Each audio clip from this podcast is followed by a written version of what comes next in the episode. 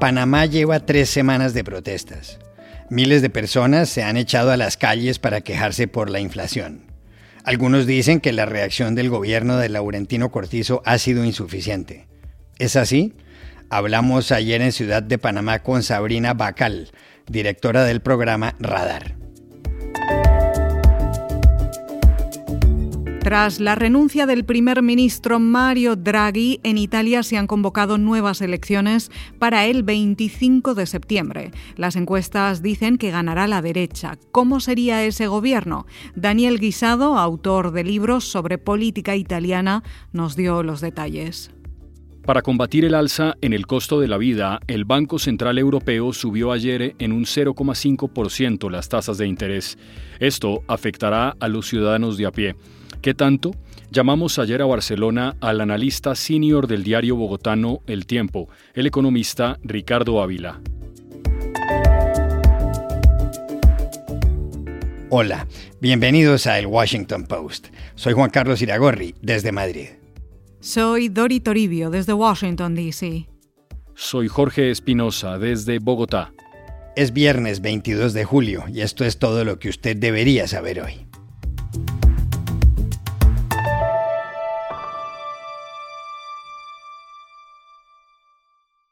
Las últimas tres semanas han sido muy complicadas en Panamá.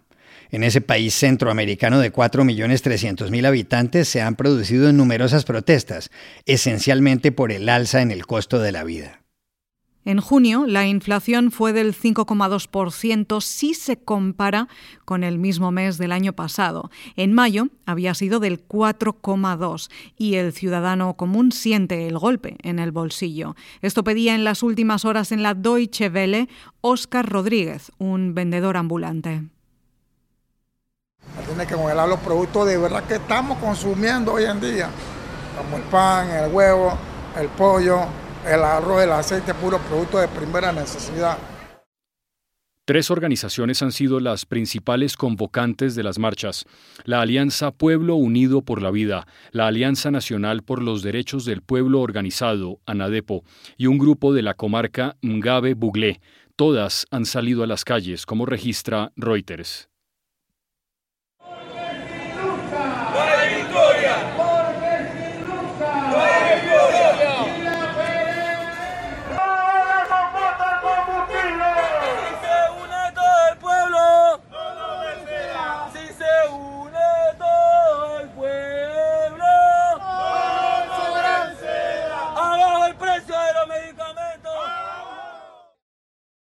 Mucha gente ha bloqueado autopistas, calles, avenidas. Ha sido tal la crisis que centenares de personas no han tenido más remedio que llegar a pie al Aeropuerto Internacional de Tocumen, de Ciudad de Panamá, la capital del país, para abordar un vuelo con el propósito de buscar soluciones y con la Arquidiócesis de Panamá como mediadora, el gobierno de Laurentino Cortizo abrió mesas de diálogo. El 11 de julio, el presidente congeló el precio de la gasolina en 3,95 dólares por galón.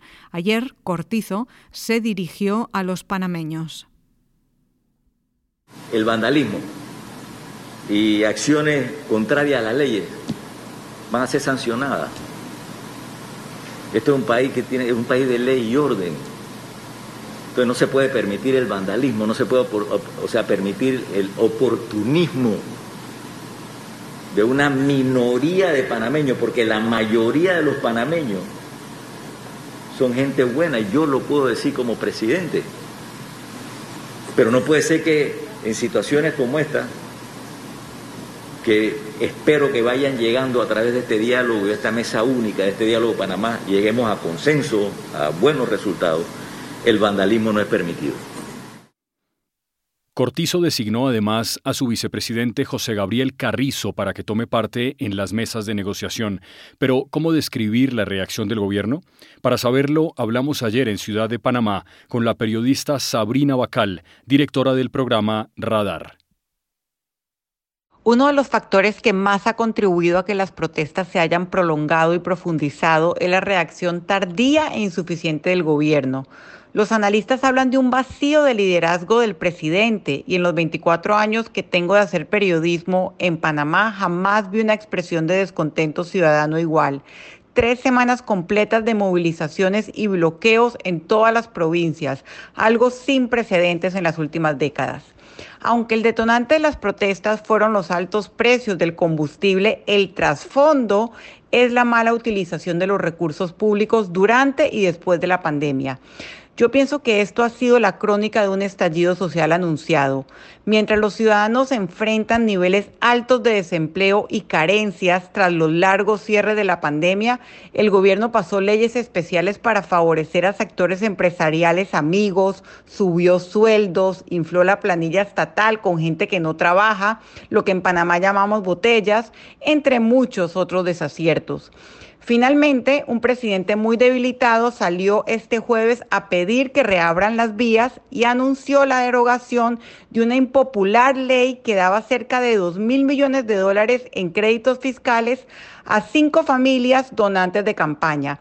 Supuestamente eran incentivos para el turismo, pero la mayor parte del sector turismo estaba en contra y dice que no fue consultado.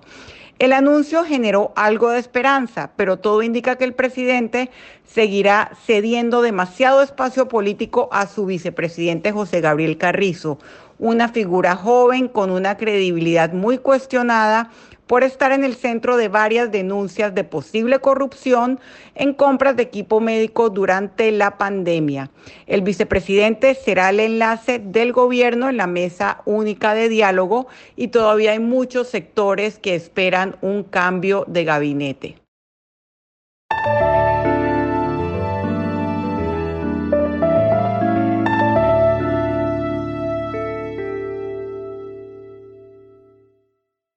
En Italia la situación política tocó fondo ayer. El momento clave se produjo cuando el primer ministro, Mario Draghi, fue al Palacio del Quirinal para presentarle su renuncia irrevocable al presidente de la República, Sergio Mattarella. Draghi, un prestigioso economista de 74 años y expresidente del Banco Central Europeo, llevaba más de año y medio en el poder, respaldado por partidos de derecha y de izquierda, pero hace una semana dijo que pensaba dimitir. El motivo del anuncio fue que el movimiento Cinco Estrellas, que es populista y que lo apoyaba, decidió no darle el visto bueno a un proyecto de ley en materia económica que contemplaba una planta de tratamiento de basuras en Roma. Sergio Mattarella le pidió que se quedara y Draghi aceptó. Por eso se fue este miércoles al Senado, donde consiguió el respaldo de una mayoría pequeña. Pero ni cinco estrellas, ni los derechistas La Liga de Matteo Salvini, ni Forza Italia de Silvio Berlusconi votaron. Ayer fue a la Cámara de Diputados donde lo recibieron con aplausos. Draghi agradeció el gesto y el trabajo logrado. Dijo con humor que el corazón de los banqueros a veces se conmueve, pero pidió suspender la sesión para ir donde Mattarella a comunicarle que se iría. Grazie per, per questo, naturalmente. Certe volte anche il cuore dei banchieri centrali viene usato qualche volta, ma grazie per questo e grazie per tutto il lavoro fatto insieme in questo periodo. Alla luce del voto espresso ieri sera dal Senato della Repubblica, chiedo di sospendere la seduta perché mi sto recando dal Presidente della Repubblica per comunicare le mie determinazioni. Mattarella lo lamentò. El experimentado Draghi había conseguido mejorar la situación económica de Italia y ayudaba a Ucrania incluso con armas. El presidente hizo enseguida lo previsible, disolvió el Parlamento y convocó a elecciones el 25 de septiembre. Las encuestas dicen que los más opcionados para formar el gobierno número 70 desde la Segunda Guerra Mundial son la Liga, Forza Italia y sobre todo Fratelli d'Italia, Hermanos de Italia, encabezados por Giorgia Meloni, que fue ministra de Berlusconi, es decir, la derecha. ¿Cómo entender este panorama y cómo sería un gobierno de derechas? Llamamos ayer a Daniel Guisado, politólogo de la Universidad Carlos III de Madrid y coautor del libro Salvini y Meloni, hijos de la misma rabia. Hasta ayer, Mario Draghi era la última frontera que separaba Italia de unas elecciones anticipadas que, según todas las encuestas, llevará a la derecha a la victoria. Una derecha, sin embargo, con matices, ya que se encuentra compuesta por tres fuerzas distintas. Una liberal encabezada por Silvio Berlusconi, otra populista y radical protagonizada por Matteo Salvini y una tercera, la más fuerte, con raíces incluso postfascistas, liderada por Giorgia Meloni. Si las cosas no cambian, a la vuelta del verano Italia podrá tener uno de los gobiernos más derechistas de Europa y del mundo, y con él las cosas empezarán a cambiar. Por ejemplo, en política interna la cuestión migratoria será intensa. La derecha, concretamente Salvini y Meloni, llevan años pidiendo mayores controles en las fronteras y reducir el flujo migratorio, principalmente en el norte de África. De hecho, Meloni tiene discursos en sintonía con la teoría del gran reemplazo, una conspiración que sostiene cómo la población blanca occidental está siendo reemplazada por la no europea. Y Salvini en el pasado bloqueó barcos de refugiados en las costas del país, hecho que le ha llevado ante la, ante la justicia. En materia económica, destaca que la derecha italiana se presenta como soberanista y un gobierno suyo, por tanto, podría tener una Italia más nacionalista y menos abierta internacionalmente. El premio grande, no obstante, está en los 200.000 millones de euros de los fondos de recuperación europeos que la derecha podrá gestionar en lugar de Mario Draghi. En materia internacional la cuestión es más gris. A nadie se escapa las amistades que Salvini ha tenido con el régimen ruso de Putin. De hecho, investigaciones apuntan a una financiación irregular de su partido procedente del Kremlin, así como la gran sintonía que Meloni tiene con Víctor Orbán, líder de Hungría y también amigo de Vladimir Putin. A pesar de ello, y si la derecha gobierna, es poco probable que Italia se aleje en gran medida del grupo atlantista. Meloni intentará replegarse nacionalmente, pero hará lo que la OTAN y Estados Unidos dicten en última instancia. La principal tensión estará en Europa, ya que Meloni siempre ha abogado por una Europa de las naciones, extremadamente crítica con la Unión actual, asociada a burócratas grises que socavan el bienestar italiano. Si bien no es probable que salga de la Unión Europea, sí sería esperable que Italia, bajo un gobierno de ultraderecha, se sumara a países como Polonia y Hungría, así como dar aras a otros partidos de similares características en países como España y Portugal.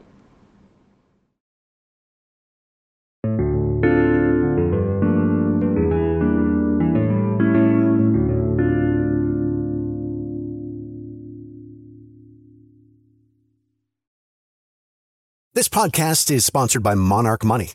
Are you saving to reach your financial goals? Reaching those goals isn't just about getting more money but by managing what you have. And the best way to manage your money? Monarch Money. Monarch Money is a new kind of finance app that's intuitive, powerful, ad free, and takes the headaches out of budgeting. Try it free when you go to monarchmoney.com slash podcast. Monarch puts all your accounts, investments, transactions, and finances at your fingertips. With a complete view of your finances, you'll gain insights on your spending and find new ways to save. Plus, Monarch lets you customize your dashboard, collaborate with your partner, set custom budgets and goals, and track your progress toward them. See why Mint users are turning to Monarch Money and loving it, and why the Wall Street Journal named Monarch Money the best budgeting app overall. Get a 30-day free trial when you go to monarchmoney.com slash podcast. That's M-O-N-A-R-C-H money.com slash podcast for your free trial. monarchmoney.com slash podcast. El Banco Central Europeo, que es el banco central de los países de la Unión Europea donde circula el euro, tomó ayer una medida de profundo impacto económico. Subió los tipos de interés un 0,5%. La última vez que el banco elevó los tipos fue en julio de 2011. El propósito de la medida es luchar contra la inflación, que ya es preocupante, y es que en junio el aumento del índice de precios al consumidor en la eurozona, es decir, en el conjunto de países de la Unión Europea que tienen el euro como moneda oficial, fue del 8,6% con respecto al mismo mes del año pasado. Esa cifra es cuatro veces más alta que el objetivo trazado por el banco, que era una inflación del 2%. La idea es bajarla hasta ese punto en el mediano plazo.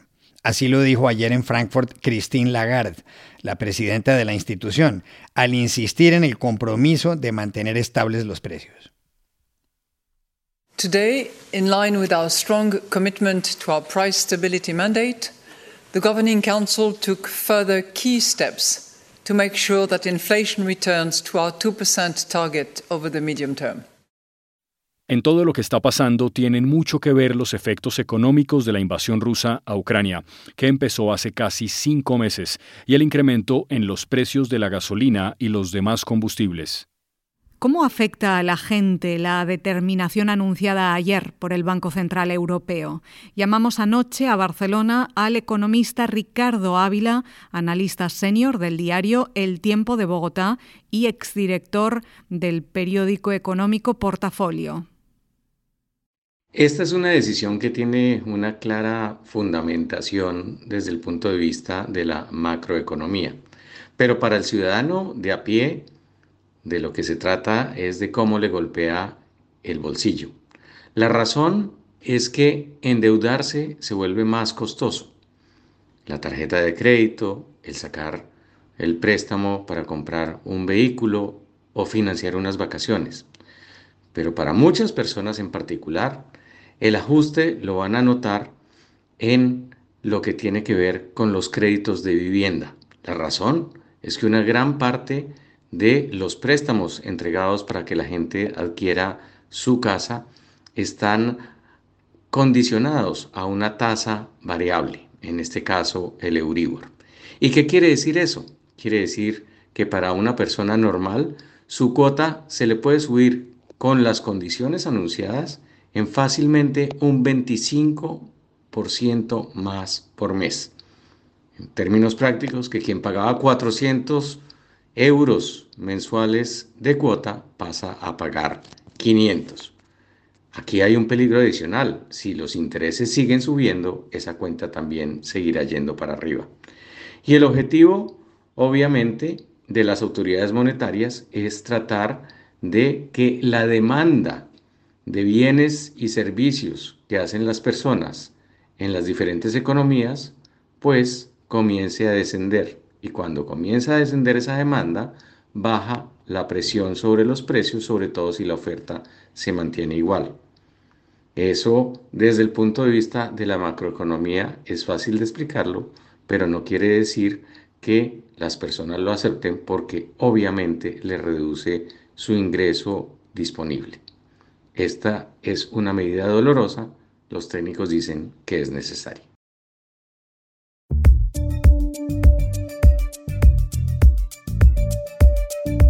Y estas son otras cosas que usted también debería saber hoy. En el Perú, la Fiscalía anunció ayer la apertura de una cuarta investigación contra el presidente Pedro Castillo, que el próximo miércoles cumple un año en el poder. El Ministerio Público determinará si Castillo cometió un delito contra la Administración de Justicia al destituir el martes a su sexto ministro del Interior, Mariano González. El funcionario, que estuvo 15 días en el cargo, declaró en medios locales que el presidente estaba comprometido con actos de corrupción. Las otras tres causas están relacionadas con plagio y tráfico de influencias. Turquía confirmó ayer que Rusia y Ucrania firmarán hoy en Estambul un acuerdo que permitirá reanudar las exportaciones de granos ucranianos a través del Mar Negro. El mundo afronta una escasez de cereales desde la invasión rusa, que empezó el 24 de febrero, lo que ha disparado la inflación y ha puesto a millones de personas en grave riesgo de hambruna. Por este acuerdo se moverán 20 millones de toneladas de grano atrapadas en contenedores en el puerto de Odessa. Ucrania es uno de los cinco principales exportadores de cereales del mundo. El presidente de Estados Unidos, Joe Biden, dio positivo por coronavirus ayer y tiene síntomas leves como fatiga, goteo nasal y tos seca. Biden, de 79 años, recibió las dos dosis de la vacuna contra el COVID en 2021, así como las dos dosis de refuerzo en los últimos meses. Se encuentra bien y seguirá trabajando durante el aislamiento en la Casa Blanca, mientras toma el antirretrovírico oral Paxlovid, según confirmó el médico del presidente, el doctor Kevin O'Connor. Y aquí termina el episodio de hoy de El Washington Post, El Guapo. En la producción estuvo John F. Burnett. Por favor, cuídense mucho. Y pueden suscribirse a nuestro podcast en nuestro sitio web, elwashingtonpost.com, seguirnos en nuestra cuenta de Twitter, arroba el post, y también nos encontrarán en Facebook buscando el Post Podcast. Chao, hasta la próxima.